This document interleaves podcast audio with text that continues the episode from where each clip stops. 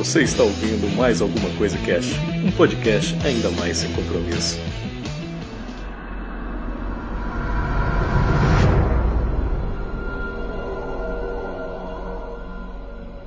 Olá, senhoras e senhores. Aqui é o Paráxene, só que não.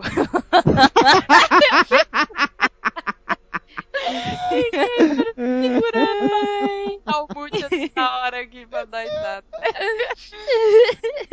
Muito bom. E hoje eu estou aqui, peguei o lugar do Febrile no, pra falar mais alguma coisa sobre 300, só que não, porque a gente vai falar de Paráxene. Vai, Paráxene! Eu não tenho mais entrada, mano. Eu sabia que alguém ia fazer isso, cara. Cara, foi muito arriscado. Caraca, cara. Aqui é a Grok aquarela, lápis, papel e tinta. Paráxene, a ruína dos persas. Parece a- o começo das Minas Superpoderosas, tá ligado? Açúcar, tempero e tudo que é de bom. Esses foram os ingredientes escolhidos para fazer paráxene. Ai. Aqui é o Febrini. Eu sou Paráxene. Primos! Não acredito! Stops, mata! Como assim? Muito bem, então, estou aqui, estamos aqui para falar sobre Paráxene. Estou aqui com o autor e com a futura desenhista da HQ. Olha só. De acordo com meu irmão, é só corrigindo aqui, é praxene. Falar assim, Você tá ouvindo o negócio lá do Febrini? Tá muito bom tal. Aí ele. Ah, é o. Aquele. Como é que é? É praxene, não é? É isso aí. A minha mãe fala Paraxana. Para! Muito Meu bom. Deus. Praxene, praxana, tá legal. Gente, excelente. Aí acho que bom pra começar a gente explicar aqui o, o que é o Paráxene, de onde veio essa ideia. Então eu acho que nada mais justo que o próprio autor, né? O Paráxene, falar sobre isso. Vou falar falar assim. Não, vou falar sem a voz, não, tô fudido. Ah, o Paráxene ele surgiu porque eu sou fã pra caralho do, da HQ, né? Do Frank Miller. E sou fã pra caramba do filme, né? E sempre me inspirou. E aí eu fui pesquisar sobre Esparta, etc. E eu fiquei apaixonado por essa porra. Fiz até trabalho na escola, o caralho e tal. E toda a história de Esparta, o jeito como eles viviam, as guerras, aquela coisa toda, cara, me atraiu assim de uma forma que acho que nenhuma coisa na história do mundo, fora a fantasia que eu gosto, né? Nenhuma coisa assim da história do mundo me atrai tanto, tá ligado? Nem Segunda Guerra Mundial, sei lá, Revolução Francesa, nada me atrai tanto quanto as guerras médicas, né? Que são essas guerras medo-persas aí. E eu sempre fui fascinado por essa porra e eu falei, mano, eu vou fazer um podcast contando a história de um espartano. pra quem não sabe, que pra quem não ouviu, tá perdendo tempo da sua vida, não ouvindo Paráxene. é... o Paráxene é um, story, é um storytelling. Ele não é tipo um, um- ele não é um audiodrama é, convencional que tem várias pessoas, várias falas. É uma narrativa. é uma- ele está contando uma história. Então Hum. é ele contando a própria história, né, no caso. Sim, exatamente. O, o Paráxene, ele é, ele é storytelling aí e tal, e ele é, ele é uma série, né? É importante dizer. Então, por exemplo, se você tá ouvindo esse programa aqui, ele tá no 5, você tá ouvindo ele tá no 10, se você tá ouvindo ele tá no episódio 20, é uma série, tá ligado? Então você tem que ir lá e ouvir desde o primeiro, né? Porque tem uma Você não vai sequência. entender né? nada. Sim, senão você não vai entender. É como se fosse uma série da Netflix. Não adianta você pegar o episódio 20 lá e começar a ver que você não vai entender nada. Exatamente. E uma maneira que, tipo assim, o, quando eu fui fazer, eu falei assim, mano, a galera tem muita coisa pra fazer. Então, eu preciso de fazer uma parada que não atrapalhe os outros, que eu não precise dos outros, tá ligado? Então eu falei assim, eu vou fazer uma parada, tipo, eu vou escrever, eu escrevo o Paráxene, eu gravo e eu edito. O Tiagão me ajuda com a arte, né? Ele faz as artes lá, põe aqueles efeitos, fica foda pra caralho, a galera adora, né? Teve uma lá da, da Alan Fasminos, acho que era quando uma deusa fala o nome do capítulo. E eu mandei a imagem de uma mina nua pra ele, assim, e eu falei, ó, oh, faz aí a arte e tal. Aí ele foi lá e fez, e puta, a galera adorou. aí ele pegou e falou, pode deixar, vou aqui no banheiro, já volto. Mandei a foto de uma garota nua, ele mandou Maneiro que eu mandei uma mina nua, bem artístico mesmo, assim, falei pra ele, falei, ó, oh, deixa o mais artístico possível, menos putaria, tá ligado? Então ficou legal, vocês verem a capa, não é nada do que vocês estão pensando, não. Parece parece uma estátua grega. Sim. Parece uhum. uma. É. Tipo de uma deusa mesmo, é. É da Sim. hora. É, e ainda falando dessa coisa de como criar, depois a gente fala da história, né? Que deixa até que um obrigado gigantesco. Eu tava só esperando chegar esse dia para poder falar pro Olivier, cara. Olivier, um beijão para você e muito obrigado porque o Olivier me deu uma ajuda do caralho para criar o site. Porque a galera pensa, ah, tá lá o novo podcast, tá lá no site. Pensa que aparece do nada, assim, né? Você estrala o dedo e é. é assim, né, cara? Teve que. Você digita comandos, né? Coloque é. uma barra aqui. Pronto, aparece a barra ali. Imaginação, né, mano? É. é, é tipo, a pessoa acha que é Tony Stark, tá ligado? Você vai montando o site com a mão. É, exatamente. Você vai puxando. Que arrasta. Não, então foi mó treta, o Olivier criou lá um, uma nova aba, né? O site dos colados, ele tem várias abas, né? Então se você entrar aí agora, se estiver ouvindo pelo site, dá uma olhadinha aí em cima, perto da macaca. Tem várias abas lá, né? Então tem ACC, TPM, Descolados e agora tem Paráxene. Então ele teve que criar toda essa parada no site, teve que fazer o site, a cor do site, desenho, né? Aquele Paráxene pequenininho, bonequinho, mascote é um desenho do Olivier, ele fez tudo. As páginas do Facebook e a página do Twitter também tem lá a imagem, né? Aquela imagem cinza, assim, parece um, uma coluna grega mesmo. E tá escrito Paráxi na frente. Foi ele que foi tudo o design do Olivier, cara. Então, puta, obrigado demais, Olivier, por ter feito isso aí, porque se não tivesse aí, eu ia ter que jogar em um blog qualquer aí, né, meu? Não, ficou foda, ficou da hora. E aí, agora, acho que é bom a gente falar um pouco sobre a história, né?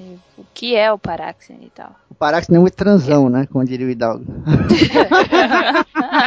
a história do Paráxene é uma história que seria a história de, de qualquer outro espartano, né? não fossem alguns acontecimentos diferentes ali, né? Que óbvio que ele é um personagem romantizado, eu criei, o Paráxene não existiu. Ele passa pela história, por momentos históricos, né? Como a morte do Anaxandrides, a ascensão do Leônidas a, a rei de Esparta e a guerra com os persas mas ele é romanceado, ele não existe. Tudo, tudo que tem ele ou é relacionado a ele fui eu que criei, eu que inventei. Alan Fasmenos, né, que é a, a profeta lá, oráculo, na verdade, ela também não existe, então eu criei o Cletarco, que é um amigo dele, ferreiro lá e tal. E o Paráxene... na minha... no, no meu ouvido. e o Parax, ele, ele, se tornou um espartano sem querer, na verdade, né? Porque ele não é um, um cara de Esparta, ele é um cara de Creta, né? Ele é um cretense. Creta é uma ilha que fica no sul da Grécia, assim, tem um mar praticamente entre Creta e a Grécia, mas é um, um, um estado assim da Creta, da Grécia, aliás, né? nessa, nessa época. Acho que até hoje Creta faz parte da Grécia, se eu não me engano. Acredito que sim. Sim. Só que ele é de Creta, só que a família dele fugiu de Creta e foi para Grécia por problemas lá e tal. E chegando na Grécia, a família dele morreu no meio da floresta, né? Que a gente está falando aí de 550 anos de Cristo aí praticamente. então não tinha muita estrutura, né, os lugares. A galera não, caçava, eles não né? foram pra Grécia com guia turístico é, sim. Fazer uma trilha na mata. Eles não atravessaram É, não era aquelas casinhas brancas que todo mundo vê. É. Sim.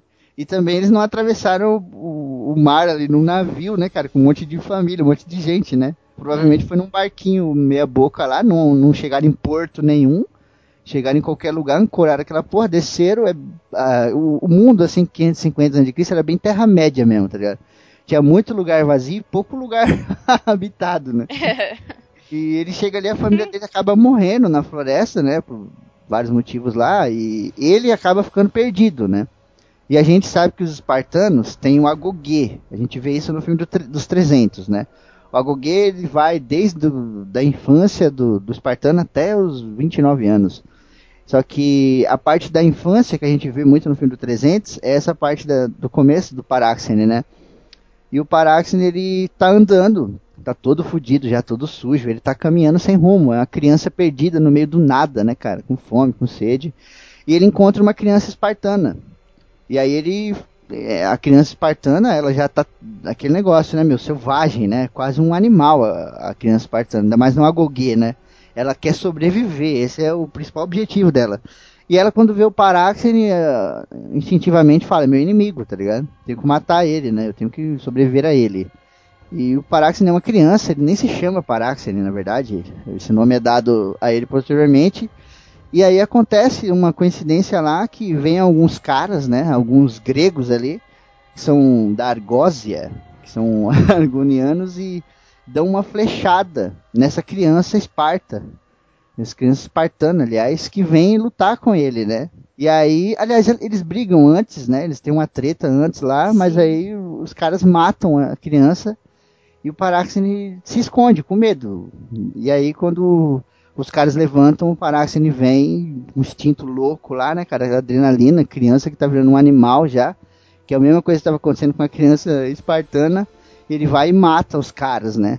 E aí ele fica vagando e acaba chegando em Esparta, e Esparta acolhe ele como se ele fosse um, menino que estava perdido no agoguê. Nossa, mano, esse bagulho foi tão foda. E, tipo, é, você pensar assim, você tá ouvindo ali o, o podcast, é o Paráxene narrando. Uhum. Então é ele lembrando da parada como criança. E tipo, é uma visão de um espartano. Então ele fala as coisas, não tem. É, é cru. É como se fosse cru, tá ligado? Uhum. Não tem um filtro bonitinho da poesia, blá blá blá. Não, foda-se. não sei o que, o sangue escorria, não sei o que, e os olhos, morreu, pronto, acabou. Eu tava até caralho, falando. Eu tava até falando com a Grok esses dias, eu falei, cara, o negócio dele é a paixão, ele narra com paixão. Ele narra com paixão tanto situações bobas assim, como tipo na guerra mesmo. Tem uma poesia ali por trás, tá ligado? Só que é uma é. poesia meio bruta, né? É, eu acho que eu acho que o Paraxi, o Pará, é, é, o Febrino falou bem, é isso que a gente estava conversando mesmo. A palavra é paixão. Não pense que você vai ouvir Paráxine e ele vai é, usar palavras rebuscadas e muito assim, florear muito. Mas a forma eh, não precisa disso, na verdade, né? A, a, forma que ele fala, ele tem um pensamento muito claro e conciso, assim, muito direto. Ele não fica fazendo rodeios. Ele fala, ó, foi assim que aconteceu, assim, assim, assado. Não deixa dúvidas Sim. em cima daquilo. Mas, assim, parece seco a gente explicando. Mas com, como ele fala, o jeito que ele fala, assim, é, dá para a própria história em si é uma loucura. Tem é, é o, o Paraxi, né, é um cara muito intenso, né? Uhum. Então a, a, própria história, assim, as coisas parece cru por por não ter rodeios e tal, mas é totalmente o contrário. É isso que faz a, a história interessante, assim, ele contando ali com com, com paixão, de, de, de forma direta, assim. Ele quer que você entenda cada minuto. É muito importante que você entenda cada minuto, cada segundo da história para não deixar nada é, para colocar assim todos os pingos nos is, né? Ele quer Sim. que você entenda direitinho Sim. cada passo que ele deu, né, meu? Uhum. E até a, a, a, as comparações, né? Tipo, ele fala alguma coisa, ele compara muito com a natureza, ou com o movimento de, de algum animal, sabe? Não é, não é uma coisa assim, ele não fala, ele faz muita comparação para você sentir o, para você sentir é, com outro, é, deixa eu colocar isso melhor. você vê a situação e você sente é, com sentidos diferentes, entendeu? Hum. É, não, quando eu falo sentidos, pro... não é o sentido da palavra, mas por exemplo, você sente o vento para entender o que ele tá vendo, entendeu? Uhum. Você sente um cheiro para entender o que ele tá sentindo. Não, mas tipo assim, esse bagulho que a Kel falou, isso aí quando eu fui escrever também foi um problema, cara. e tipo, você escreveu uma história moderna, né? Eu já escrevi aí, tô escrevendo ainda A Família Caçarano. É uma história moderna, então eu posso dar um monte de exemplo moderno que as pessoas vão entender. Tá ligado?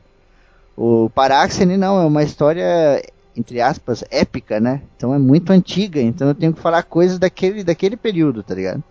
Então não posso falar assim, ah, é, era tão duro quanto um muro de concreto. Porque, cara, não tinha nem muro de concreto naquele lugar, tá ligado?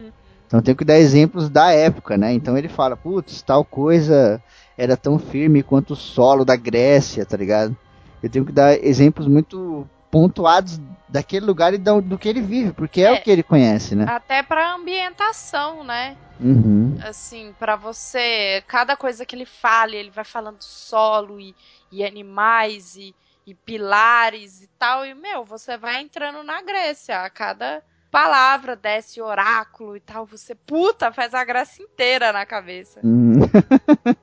Sim, até o Febrini falou que esse negócio do Agoguê é, aparece no 300. Eu não, sinceramente, eu não lembrava dos nomes e dos termos.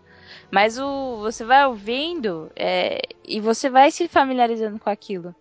Então, com, com o passar do tempo, você, você vai. Fica mais simples, né? Se você vai ouvir e você não está acostumado com esses termos, se você não conhece muito, você fica despreocupado. Porque você vai entender tudo. É, até porque, suave. tipo, no, no 300 tem a parte do Agoguê, né? E, só que no Paráxene, ele é muito mais, sei lá, acho que aprofundei um pouco mais, né? Dá muito mais atenção para essa parte, né? Então fala de muito mais coisas, né? Fala com detalhes e tal, onde que o cara dormia, né? O que que eles faziam, como que eles eram punidos, né? Eles corriam em torno da cidade lá, um monte de vezes, ficavam pelados o tempo todo, descalços. Aí tem os esportes, né? Ele entra nos esportes, como que era o esportes? Tem lá a corrida oplita, né? que o cara fazia tipo uma espécie de corrida, só que com a armadura full plate, tá ligado? então, acho que deu uma aprofundada maior, assim, é legal pra, pra introduzir você nessa parada, porque o Paráxene mesmo, com o tempo, ele vai falando, ele vai começando a agir como um espartano, obviamente, né? E com o tempo isso vai se tornando uma lavagem cerebral na vida dele, que é o que acontecia com todo espartano, né? Ninguém nascia espartano foda pra, foda pra caralho que saia matando todo mundo, né? Isso era uma grande lavagem cerebral que ia acontecendo ali e que acaba acontecendo com ele, né? Tanto que tem um, um momento lá da HQ, da HQ, eu já tô chamando de HQ. Tem um momento lá do podcast. a gente vai chegar lá na HQ, calma aí. tem um momento do podcast que ele mata um cara. E esse cara era um príncipe. Ele era filho do Anaxandrides, que é o atual rei de Esparta. E aí o, o rei chega nele e fala: A partir de hoje você é meu filho, né? E o rei, para quem não sabe, tinha outro filho chamado Leônidas, né? Então o Paráxene cresce como irmão do Leônidas. Mind blow, pra quem não conheceu. e tipo, ele começa a chamar o cara de pai. E durante a narrativa ele fala, né? O meu pai, o rei de Esparta e tal. Então ele vai absorvendo, aquilo ali torna-se o um mundo dele, né? Então ele, ele não, não sabe de mais nada a não ser aquilo, a não ser Esparta, a não ser a vida dele, a não ser a guerra, o que aconteceu com ele, né? Sim, sim. O, o que a Kel tava querendo é, dizer quando ela falou do, do vento e tal, e das comparações, é, isso é, é, é, sinestesia. O que, que é sinestesia? É quando você é, faz uma fusão de impressões sensoriais diferentes.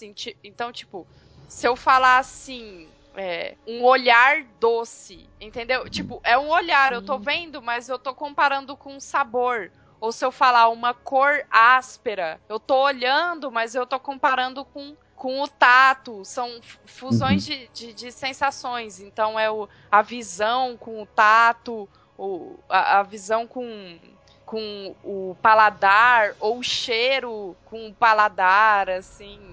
Enfim. É sim, isso. É, palavras ásperas, esse tipo de coisa que a gente tá sim, tá acostumado a ver, mas de uma forma diferente. É. Uhum. Que uhum. é legal pra caramba, né? Eu gosto da hora. Sim, sim, sim mano. É o problema que tinha para escrever de novo, né? Na hora que você vai escrever é foda porque é muito limitado, então você tem que pesquisar muito, você tem que pesquisar pra caralho. Tipo, tem um episódio lá que a, a Lanfasmenos, né, a Oráculo, ela acaba tendo um relacionamento com ele e tal. E até entra um pouco disso que a Grok falou, porque ele chama ela de meu amor, e depois ele fala, a criatura mais desprezível que eu já conheci na minha vida. e você fica, mano, o que que essa mina vai fazer pra tudo ter mudado assim, né, cara? Uhum. Porque, tipo. Bebê já me deu spoiler, eu sei, eu não posso contar. não, isso aí vai ser só o começo aí que eu te falei, relaxa. É porque, tipo assim, Nossa. a gente acabou pulando, mas, tipo assim, o Paráxene, ele começa na Batalha de Maratona, né? O início mesmo da história, ele tá na, na Batalha de Maratona, que foi uma batalha que aconteceu antes das Termópilas. Ele tá ali com um monte de atenienses preparados pra batalha, os persas já estão desembarcando, né? Então, aí a partir Uhum. daí ele começa a contar a infância dele e tal, e não sei o que lá.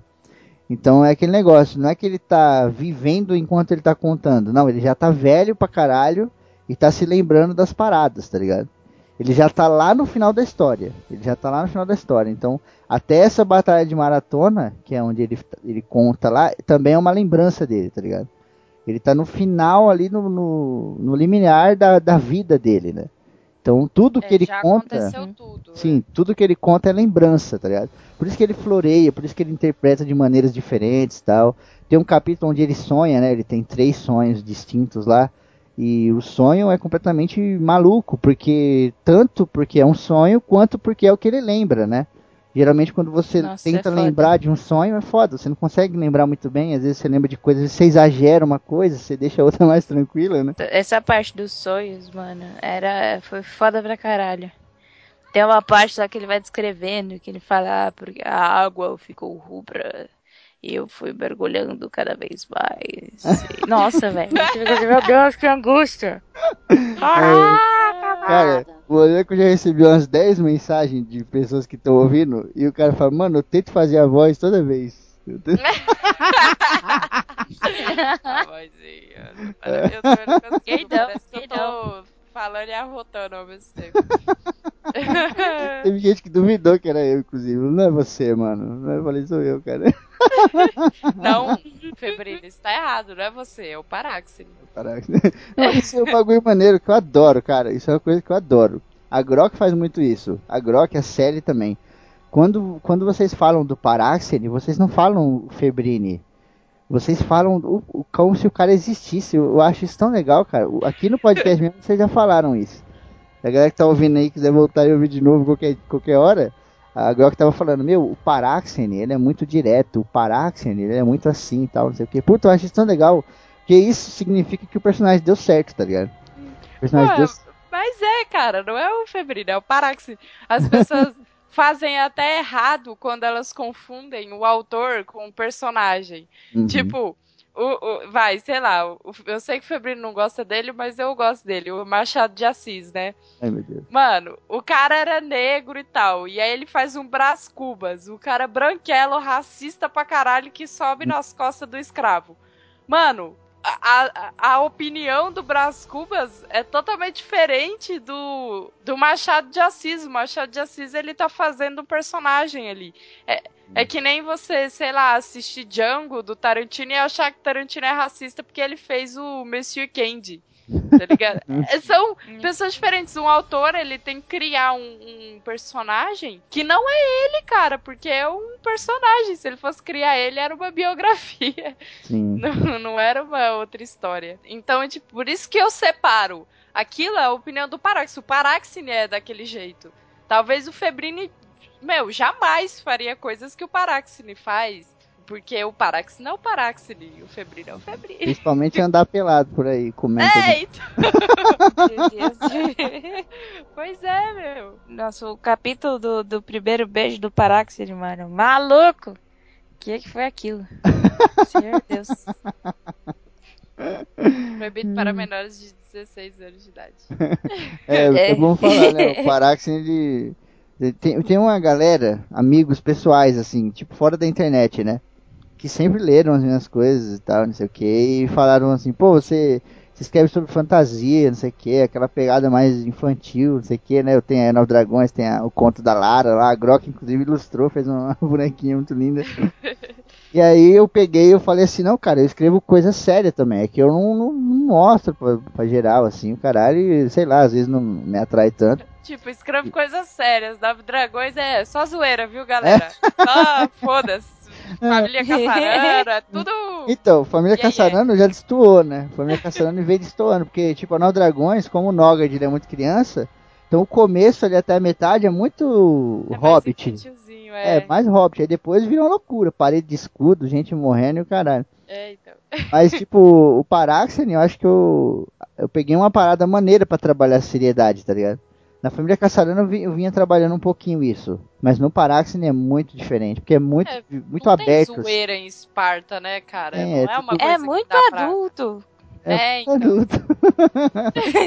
é muito aberto, na verdade, porque, por exemplo, lá ele anda pelado, a própria Lanfasminos, ela anda pelada, anda nua o tempo todo. Ele tem uma hora que ele chega lá, transa com ela, acabou, pronto, é isso aí. Ele vai lá no tempo, come ela a hora que ele quer, tá ligado? Tem, lógico, o Não, relacionamento. não é isso. Ah, não faz, mano.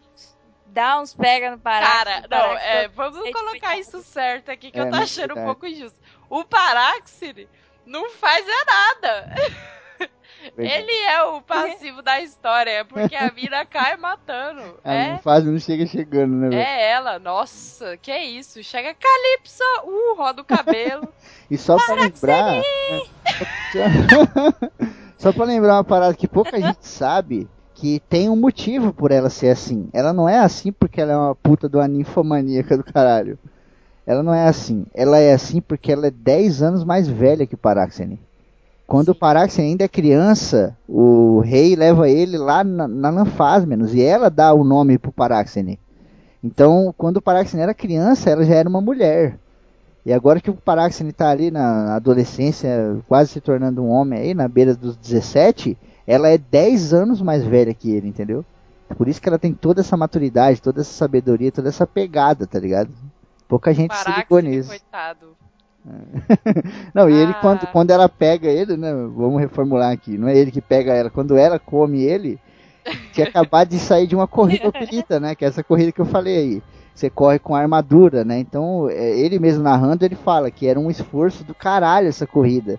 Tinha gente que passava mal, tinha gente que não aguentava chegar no final, porque você corre com armadura, cara, com elmo, com peitoral, com caneleira, com sandália, com escudo, espada, porra toda. E ele tinha acabado de correr uma luta dessa, tava só o pó lá suando, tirando a porra da roupa, né? E ela chega e pega ele e creu. Chablau. Aí depois do Já Chablau, ela vai dar um do beijinho nele. É, dá um beijinho só pra falar que foi o primeiro beijo. não, mas a maneira é que é isso aí, é muito aberto. Porque nessa época não tinha essas frescuras, tá ligado? Então, por exemplo, o cara andava pelado no meio da cidade e era normal. Sabe? Não tinha esse Não, negócio. cara, "Ah, muito louco isso. É. Ser muito da hora. Sim. Até com a morte, né? Ele fala com a, da morte assim, de uma forma muito. Não que ele não valorize a vida, ele é um cara que valoriza a vida e nos próximos é, capítulos fica muito evidente isso. Eu acho que quem, quem tá lidando muito com a morte acaba valorizando muito a vida, porque ele sabe o quanto que a vida é, é- é frágil. Difícil, né? É, tá? É, e é frágil também, porque ele fala, mano, qualquer coisa pode acabar com tudo aqui, tá ligado? Imagine Esparta, você não tinha o SUS, não tinha nada, cara. Era um terreno extremamente hostil. Você pega uma infecção ali no, no pé que você cortou numa pedra, meu, daqui a semanas pode ser seu fim, sabe? Sim, sim. Mas é legal, é legal escrever assim também. Porque você tem que manter a coerência, não pode virar putaria, né? Não pode virar uma coisa só violência também. O Paráxene tem muita violência, a violência é muito explícita, mas é uma Esparta, violência. É, então, mas é uma violência que é o que a Grok falou. Ele é muito direto, né? Então, ele falando da parada, você fala, putz, é o dia a dia do cara, tá ligado? Ele fala assim, putz, aconteceu uma parada e a gente foi penalizado com o bastão nas costas e o caramba. É, nas escadas do templo, é, antigamente as pessoas faziam sacrifícios humanos para os deuses.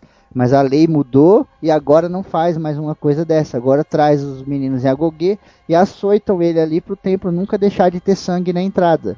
E ele fala de uma forma tão normal que você ouvindo, você fala, caraca, o bagulho para eles era normal, né? Porque realmente é uma Exato. coisa histórica. né?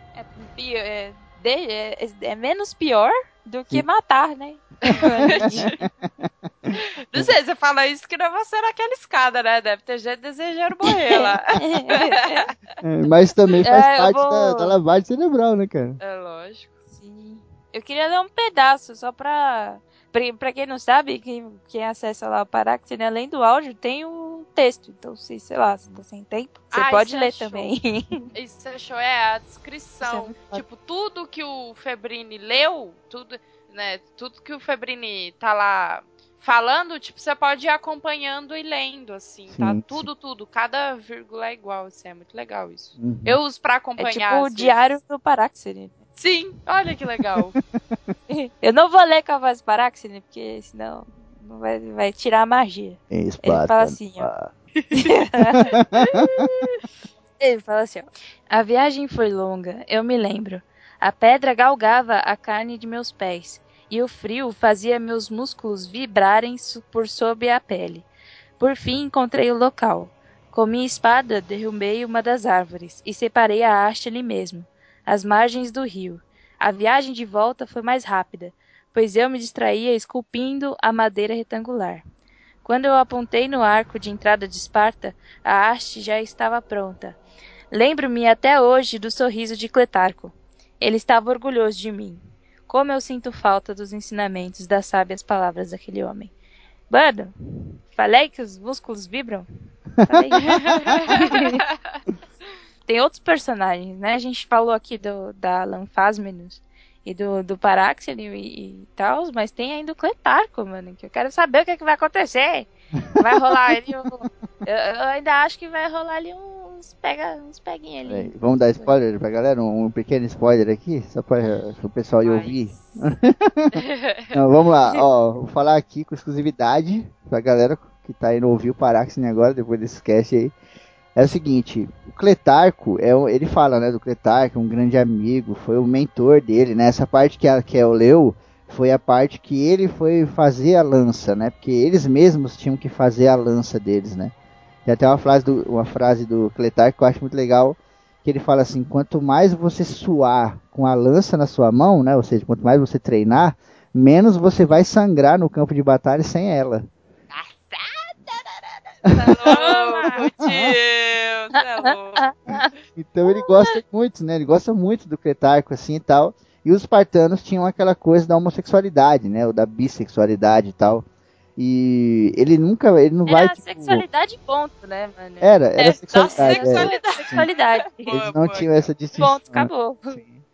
E aí, tipo, ele não vai ter uma cena de sexo assim com o Alan Fasmenos, né? Como teve com o Alan Fasmenos, aliás. Até porque vai acabar saindo da história, né? Se eu for entrar muito nisso, vai acabar saindo da história principal.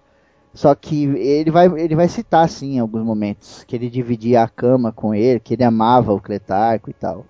Porque era o que acontecia, né? Era o que acontecia. Paráxene era ali, ó. Pra todo mundo, gente. Pra todo mundo. todo mundo vai ficar feliz ouvindo Paráxene. Exato. É aquele negócio, pra você ser macho, pra você ser macho, você não precisa ser barbudão, né, cara? Pra você ser gay, você não precisa andar todo afeminado por aí, né? É, mas se andar também, gente, É, se andar também, ok. beleza, bom pra você. Tem até Bom um canal, um canal no YouTube, acho que foi o Fernando que recomendou, eu assinei, direto vejo o vídeo lá. Eu não lembro o nome agora. Ele Põe na roda. põe na roda. É. E aí tem um vídeo dos caras que eles falam uma porra assim. O cara É, não é porque eu sou assim. gay É, que- aham. Tipo, aí o cara fala, ah, não é porque eu sou gay que eu sei dançar todas as músicas da Britney Spears. É outro. Mas eu sei. então, tipo, cara, tem tudo. é. Não é porque eu sou gay que eu tenho tanquinho, Sim. pá, várias coisas. Mas o Parax ele tem, hein? É. Uh, a dica aí, gente. É, O Paráxis é um bem monstro, cara. Porque É, forte, é. fica grandão. Mas, tipo, no, esses relacion- esse relacionamento que ele vai ter com o Letarco, isso não vai deixar ele menos foda ou não vai deixar ele menos homem, tá ligado? Isso, é para ele, era normal. É o que a Kel falou. Pra eles era sexualidade. O sexo pra eles era normal, né? O sexo pro espartano, até ali os, os 30 mais ou menos, a maioria era com homem, cara. Porque ele podia ter sexo com mulher, só que ele ficava o tempo todo lá na Catálima, lá nos alo- alojamentos de treinamento. Então ele não tinha muito tempo de ficar indo pra cidade, conhecer menina, tá ligado? Ele tinha que treinar, cara. Então o tempo que ele tinha que fazer isso era à noite, junto com os amigos lá, né? E o espartano só pode se casar depois dos 30 anos, e mesmo assim ainda serve o exército até os 60. Então era bem complicado, né? Então eles se resolviam por ali mesmo. E o Cretarco era um cara que, apesar de ser um ferreiro, né? Ele era um ferreiro na cidade, estimado pra caramba tal o Paráxene acabou, acaba se envolvendo com ele, até por, por ser mais velho também, né? Assim como Alan Fasminos e tal, e tem aquela É, coisa E, e, tipo, o, o sexo pros espartanos tinha uma coisa muito assim. de criar laços mesmo. Então eles achavam que se você tinha dormido ali com seus companheiros de batalha, é, eles eram seus amigos, as pessoas que você tinha que proteger na batalha. Então criava um sentimento mais de unidade. Tipo, cara, eu me deitei com esse cara ontem à noite aqui. É óbvio que eu vou proteger ele aqui na hora da batalha, eu vou fazer de tudo pra gente ficar vivo. É um, um sentimento de companheiragem mesmo, de amizade. Ele não, não vai se casar com, com o ferreiro, porque não era essa a intenção. A intenção era é, criar laços mesmo, de sim, uma sim. forma geral. Para eles era só é, mais uma coisa assim que, que significava a união, a força dos caras juntos e tal. Isso é muito legal. Exatamente, isso era inclusive encorajado por alguns dos treinadores, tá ligado? Sim. Isso era encorajado porque isso aumentava essa ligação que você falou. Então o cara falava, mano, eu amo esse cara que tá aqui do meu lado com o escudo, tá ligado? É, eu o sentimento de, de, de, parceria, né? Então, de amor mesmo. É, é então também. De amor mesmo. Ele fala, mano, eu te amo. Eu te amo como eu falo pra Kelly, eu te amo, tá ligado? Era um amor verdadeiro que eles tinham um pelo outro, tá ligado? Então ele queria lutar com muito mais garra, queria proteger aquele cara com muito mais vontade, tá ligado? Você não tá perdendo ali só um, um, um cara que, sei lá, divide a pátria com você. Você não tá perdendo só um amigo ali de, de falange. Você tá perdendo a pessoa que você ama, o amor da sua vida. Então você luta com muito mais afinco, né, cara? É, e aí vira um ciclo, né? Porque aí aquele cara o amor, e aí aquele, aquele, aquele, e aí tá todo mundo se protegendo, aí Espartano ganha a batalha, e aí muito louco. Exato, o próprio Leônidas, né? A relação do, do Paráxene com o Leônidas é muito legal, né? Porque tem uma preocupação, tem uma confiança muito grande, né? Quando o Paráxene fugia da, dos alojamentos de treinamento para ir ficar com Alan Fasminos no templo, ele deixava o Leônidas de vigia, né? E aí o Leônidas gritava, então a confiança dele era plena. Na, ba na batalha. Né? Exato. Na batalha, o Leônidas procura o Paráxene o tempo todo. Tem hora que. Não vou dar spoiler da batalha, porque foi o capítulo mais foda de fazer, é o mais foda até agora. Mas lá na hora o Paráxene quebra a, linha lá, né? Sai assim daquela linha de escudo, dá uma loucura na cabeça dele, ele está arregaçando todo mundo. E o Leônidas imediatamente vai atrás, né, cara? Vai puxar ele. Tem essa preocupação, né, cara? Essa ligação deles aí como irmãos e até por, por treinarem junto e tal. O, o projeto do Paráxene, né? Ele foi idealizado pelo Febrini também, não só pela parada de gostar de, de do, do tema e etc mas também pensando no, numa HQ, né? Afinal de contas, uhum. o, é uma das inspirações ao 300 e 300 é uma HQ antes de ser filme, né? E agora, falem. A Grok está aqui, como ela falou no começo, com os seus, com a sua tinta, papel, pincel, bom. Sensacional. É, então. é, é, que assim, o, o legal da HQ é que o Febrini fez tudo já pensando pra ser uma HQ, né? Uhum. E aí, show, legal. Aí ele me convidou, falou, pô, Grok, o que, que você acha? Se tiver um, uma, uma HQ do Paráxene, o que, que você acha de ilustrar tal? E a gente trabalhar junto. E eu achei sensacional, eu achei muito louco. A gente já tá com várias ideias extremamente fodas pra HQ. Nada assim. A, a gente não, não começou ainda, né? Sim. Não começou a, a, etapa de desenho. Tá bem e... pé no chão, né? Mas as ideias estão vindo. Sim, sim. A, a gente ainda tá planejando tudo, mas o importante é que assim, eu já topei, o Febrini já já tá escrevendo, então assim, estamos nivelando o terreno para construir em si. Para, é, para a futura montagem da HQ e vai ser sensacional, cara. Sim, cara. Quando, tipo assim, eu fiz um curso de roteirização em HQ aí muito tempo atrás, nem era, nem era HQ, era quadrinho na época. Roteirização de quadrinho. Eu tava na escola, tava no terceiro colegial, e lá na minha escola tinha uns cursos assim que a prefeitura dava, né? Então tinha curso de medição de terreno, tinha curso de culinária, tinha um monte de curso assim que você ia lá fazia seis meses tal. E tinha um lá que era de roteirização de quadrinhos. E eu achei foda, fui fazer e, e terminei. Aí quando eu comecei o Paráxene, antes de eu falar com o Olivier e tal, acho que só a Kel sabia, eu peguei e falei assim, cara, eu vou escrever Tanto que se você acompanhar lá o, o, texto, você vê que tem muito espaço, tem muito ponto. Do ponto, aí dou um parágrafo. Do ponto, dou um parágrafo. Eu já fiz assim pensando na HQ também. E eu falei assim, cara, eu vou fazer para virar uma HQ futuramente. E desde o começo eu falei, a Grok vai desenhar. Eu pus na minha cabeça, a Grok vai, vai ser desenhista. Ele pôs na dele. Porque é, se eu... aí chegasse eu não topasse, aí. Não, mas estava tão certo que, eu, que não tinha como você não topar, cara. Que foi bagulho. Sabe quando é certeza, assim, total? não, não é. tinha mesmo, cara. Vai ser foda. Sim, e aí eu peguei, conversei com ela, ela aceitou numa, na hora, assim. Falei, caralho, foda. Aí a gente começou a trocar ideia, já começou a falar uma, tipo, como vai ser o desenho, caralho. E a Grok deu a ideia, né, de ser em aquarela. Ou seja, a HQ ela vai ser toda em aquarela, com um traço bem diferente do que a gente está acostumado aí e tal, de Batman, Super-Homem, essas não, coisas. Não, dessas porra não. Dessas porra não. Nem vem não. E tipo, a Grok tá muito interessada, já vai fazer uma par de curso, não sei o que. A gente vai, vai, vai levar um tempo, obviamente. A HQ não vai sair Ai, amanhã, galera, né? Lógico que não. Cara, se o Neil Gamer, que é o Neil Gamer, o Alan Moore, que é o Alan Moore, demora anos, você acha é? que eu, simples Grok e Febrine, porra. Mas, cara, vai vai demorar, mas é aquela coisa, a pressa é inimiga da perfeição.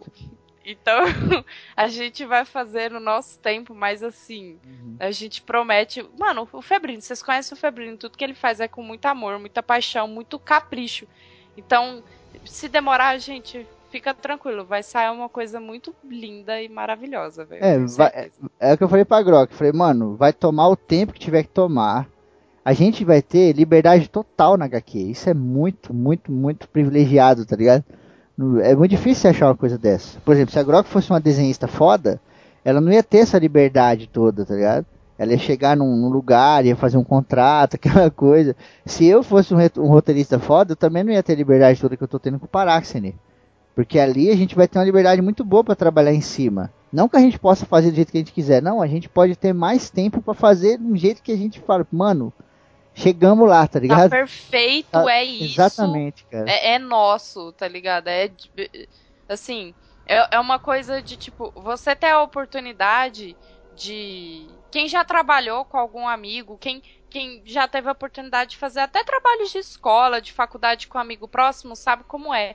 Que é, é, é a liberdade mesmo de falar, Febrini, isso, Grok, isso aqui, o que, que você acha? E aquele brainstorm maluco, assim, que nem sentar numa mesa do bar e, e, ter várias ideias. E todo mundo, tipo, muito comprometido no projeto, porque eu tenho, meu, um puta interesse. Quem sabe eu para quem ouve o podcast, sabe que eu larguei a faculdade de psicologia porque, mano, eu quero investir em arte, eu quero fazer quadrinho, eu quero fazer minhas ilustrações. E, tipo, é uma oportunidade do caralho eu ter um roteirista tão bom disposto a entregar o roteiro dele na minha mão e falar, desenha. Porra, aí é muito louco. O roteirista só não é tão bom quanto a desenhista. Ai, é, com essa o pessoal vai desligar. É, não, gente, mas, putz, acompanhe aí o podcast. Posteriormente a gente vai pegar a HQ e vai arrebentar em cima. Vamos tentar bancar ela do nosso bolso. Se não der, vamos jogar num catarse da vida aí. Mas, putz, vai sair, tá ligado? A certeza é uma só, vai sair. Pode demorar, pode demorar um ano, pode demorar um ano e meio, pode demorar dois anos, mas vai sair. E vai ser louco. Vai ser louco. vai, Paraxene! Vai, Paraxene! Vai, apaixonada nesse áudio direto, assim, eu tô meio brocochô, assim, tô meio assim, ai, céu, mídias, pá, febril e tal, wild, pá, dou play. Nossa, melhora meu dia, mano. É, guardem a camiseta aí. Vai parar, querido. Vai ser foda. Então agora, né, mais do que falar sobre, fique aí então com o áudio do, de um episódio do Paráxene.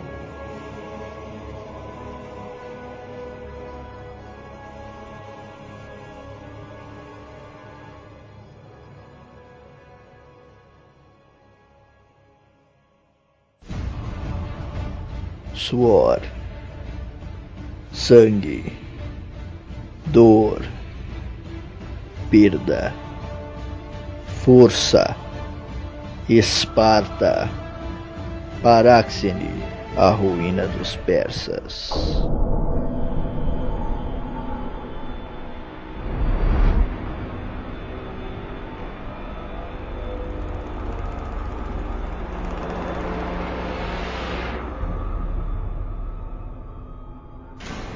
Minha idade era tão incerta quanto a vontade dos deuses. Por ter perdido meus pais, nunca soube a minha idade real. Mas os esparcíatas me puseram junto aos meninos em Agogê que eram da minha altura. Fosse eu um menino alto e novo, ou fosse eu um jovem mais velho e baixo, a adolescência chegou para mim. As transformações no treinamento foram drásticas. Não mais treinávamos com os punhos ou pedras, agora conhecíamos as espadas. A Siderospati era a espada de ferro espartana. Com cabo longo e guarda-mão curto, ela era leve na ponta da lâmina e pesada na empunhadura, o que fazia com que os golpes fossem rápidos e pesados ao mesmo tempo. Mas não era essa a arma que fazia um espartano.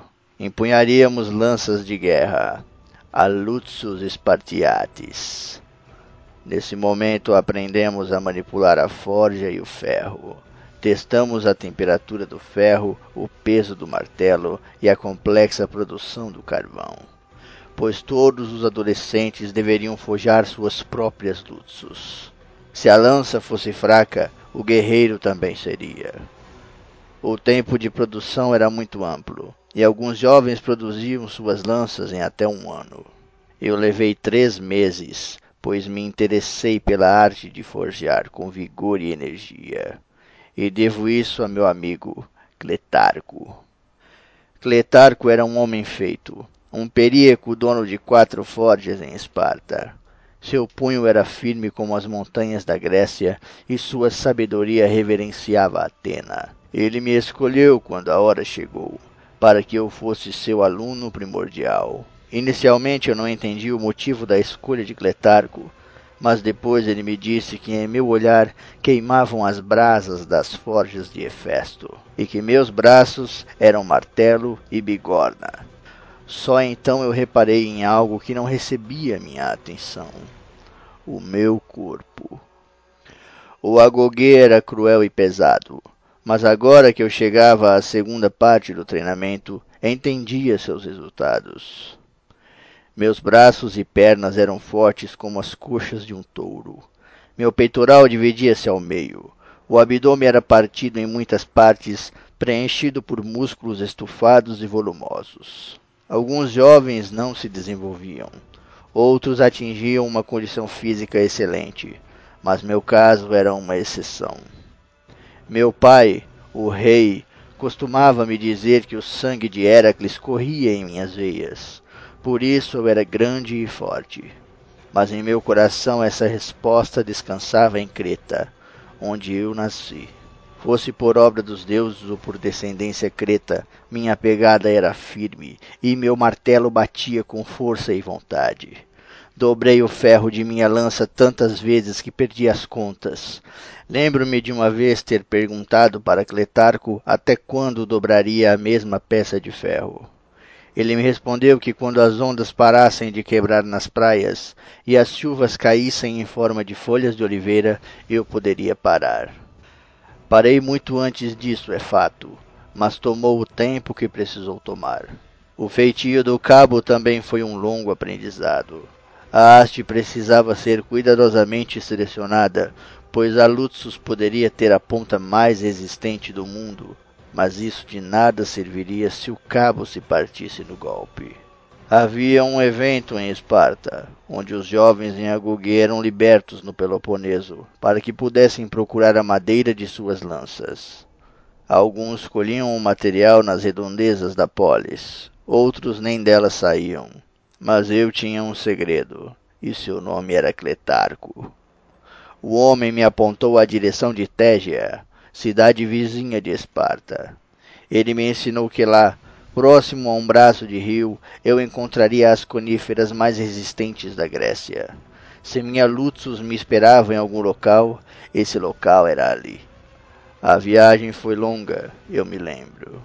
A pedra galgava a carne de meus pés e o frio fazia meus músculos vibrarem por sob a pele.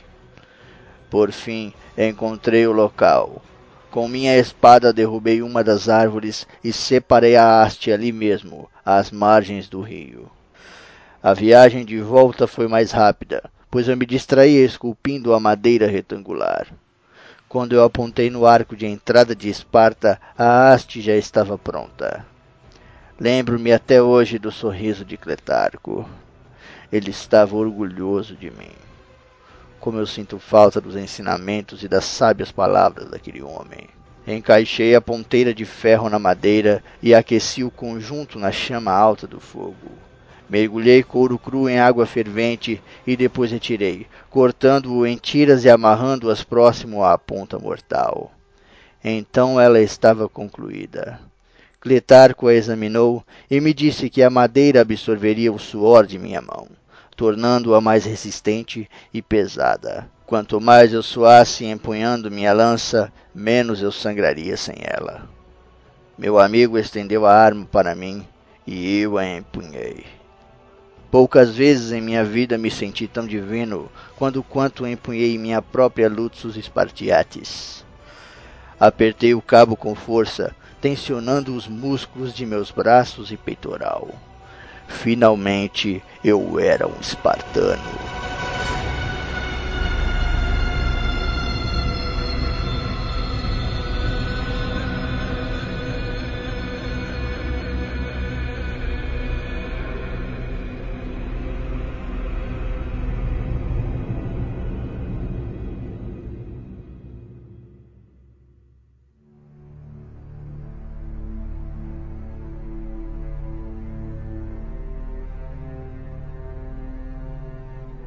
A paz reinava em Esparta em algumas épocas, mas os espartanos eram moldados para a guerra. Não poderíamos ficar parados. E nesses tempos de paz, lutas eram arranjadas, pequenas guerras contra cidades interioranas. Certa vez, um mensageiro foi mandado até Patras, na região da Acaia, e suas palavras alertavam os homens ali para se prepararem para a batalha pois quando o verão chegasse, Esparta cairia sobre eles em um campo de batalha de sua escolha. Lembro-me pouco dessa batalha, pois ela foi a minha primeira de muitas. Ao meu lado não havia Esparcíatas, mas sim meus irmãos de Agogê. Ela ficou conhecida em Esparta como a maior batalha de verão que os deuses puderam proporcionar. Falarei dela quando o momento for propício, pois a atividade da guerra dominava meu coração e para estes momentos necessito reunir o máximo de memórias possíveis. Mas havia outra atividade em Esparta que também morava em meu coração: os esportes. Eles eram apresentados na segunda fase do Agogê. Não havia maneira melhor de condicionar o físico do que nos esportes. Fui introduzido ao arremesso de disco, que era feito de madeira e ferro. A corrida rápida, a Grigoro Treximo, ajudou-me a controlar a respiração e me acostumar com o peso de meu corpo em desenvolvimento. As lutas de braço eram os jogos mais praticados na Catálima, pois dispensavam equipamentos e locais muito amplos. Apoiávamos os cotovelos na pedra, deitados com a barriga no solo e juntávamos as mãos num aperto firme. O conceito era simples: quem dobrasse o braço do oponente até o solo venceria o jogo. Havia um esporte em específico em que Cletarco e eu éramos nêmesis. A corrida oplita, onde deveríamos correr completamente armados. Os oplitas eram os soldados de infantaria pesada de Esparta, que dispunham de elmo, peitoral, caneleiras, capa, cinto e quiton de pano, que era uma túnica curta. Também dispunham de escudo e lança, além de espada e bainha. Essas corridas hoplitas exigiam um esforço quase mortal. Não eram raras as vezes em que os competidores desfaleciam durante o percurso. Mas para Cletarco e eu não havia desistência. Nos preparávamos durante semanas, apenas para nos encontrarmos nas corridas hoplitas, que mobilizavam a cidade inteira. O suor descia pelo corpo. O elmo era quente e apertado. As caneleiras cortavam a faixa de proteção e roçavam na pele nua. O peitoral tinha peso elevado, mas ficava mais leve conforme a determinação do competidor se elevasse. O segredo era correr com o escudo à frente do corpo e a lança baixa, pois isso diminuía a resistência do ar e cansava muito menos. Antes de perder Cletarco nas Termópilas, a contagem estava empatada. Vinte e seis vitórias para cada. Eu daria um de meus braços para que pudéssemos correr juntos uma vez mais, meu amigo.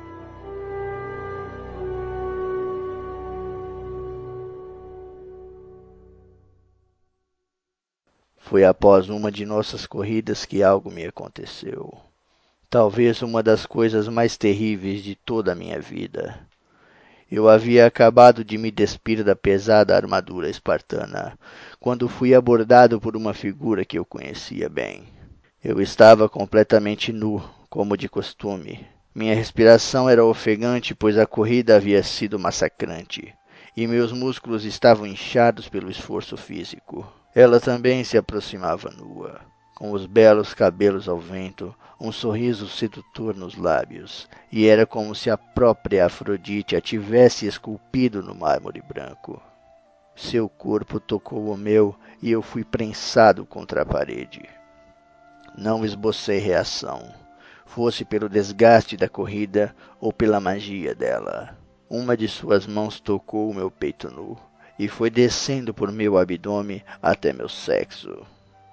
Ali ela se demorou alguns instantes, acariciando até que ele estivesse viril e rígido, como o cabo de uma espada. Com a outra mão ela acariciou meu rosto, segurou uma de minhas mãos e levou até seu seio. Eu nada dizia, pois estava hipnotizado. Então ela ergueu uma de suas pernas, vagarosamente, insinuante como uma serpente, e apoiou seu calcanhar em meu ombro. Com as mãos, direcionou meu membro até a abertura de seu sexo. A penetrei de uma única estocada, forte e profunda, o que a fez virar os olhos e morder os lábios. Em movimentos repetitivos, eu continuei a ação. Então ela me surpreendeu com os lábios levemente abertos, se aproximou de meu rosto, afagou minha boca e pôs a língua lá dentro, delicadamente, tocando cada centímetro da minha própria língua. Por instinto, eu imitei o gesto, e esse foi meu primeiro beijo. Foi assim que me apaixonei por Lanfásmenos, a pior criatura que já conheci.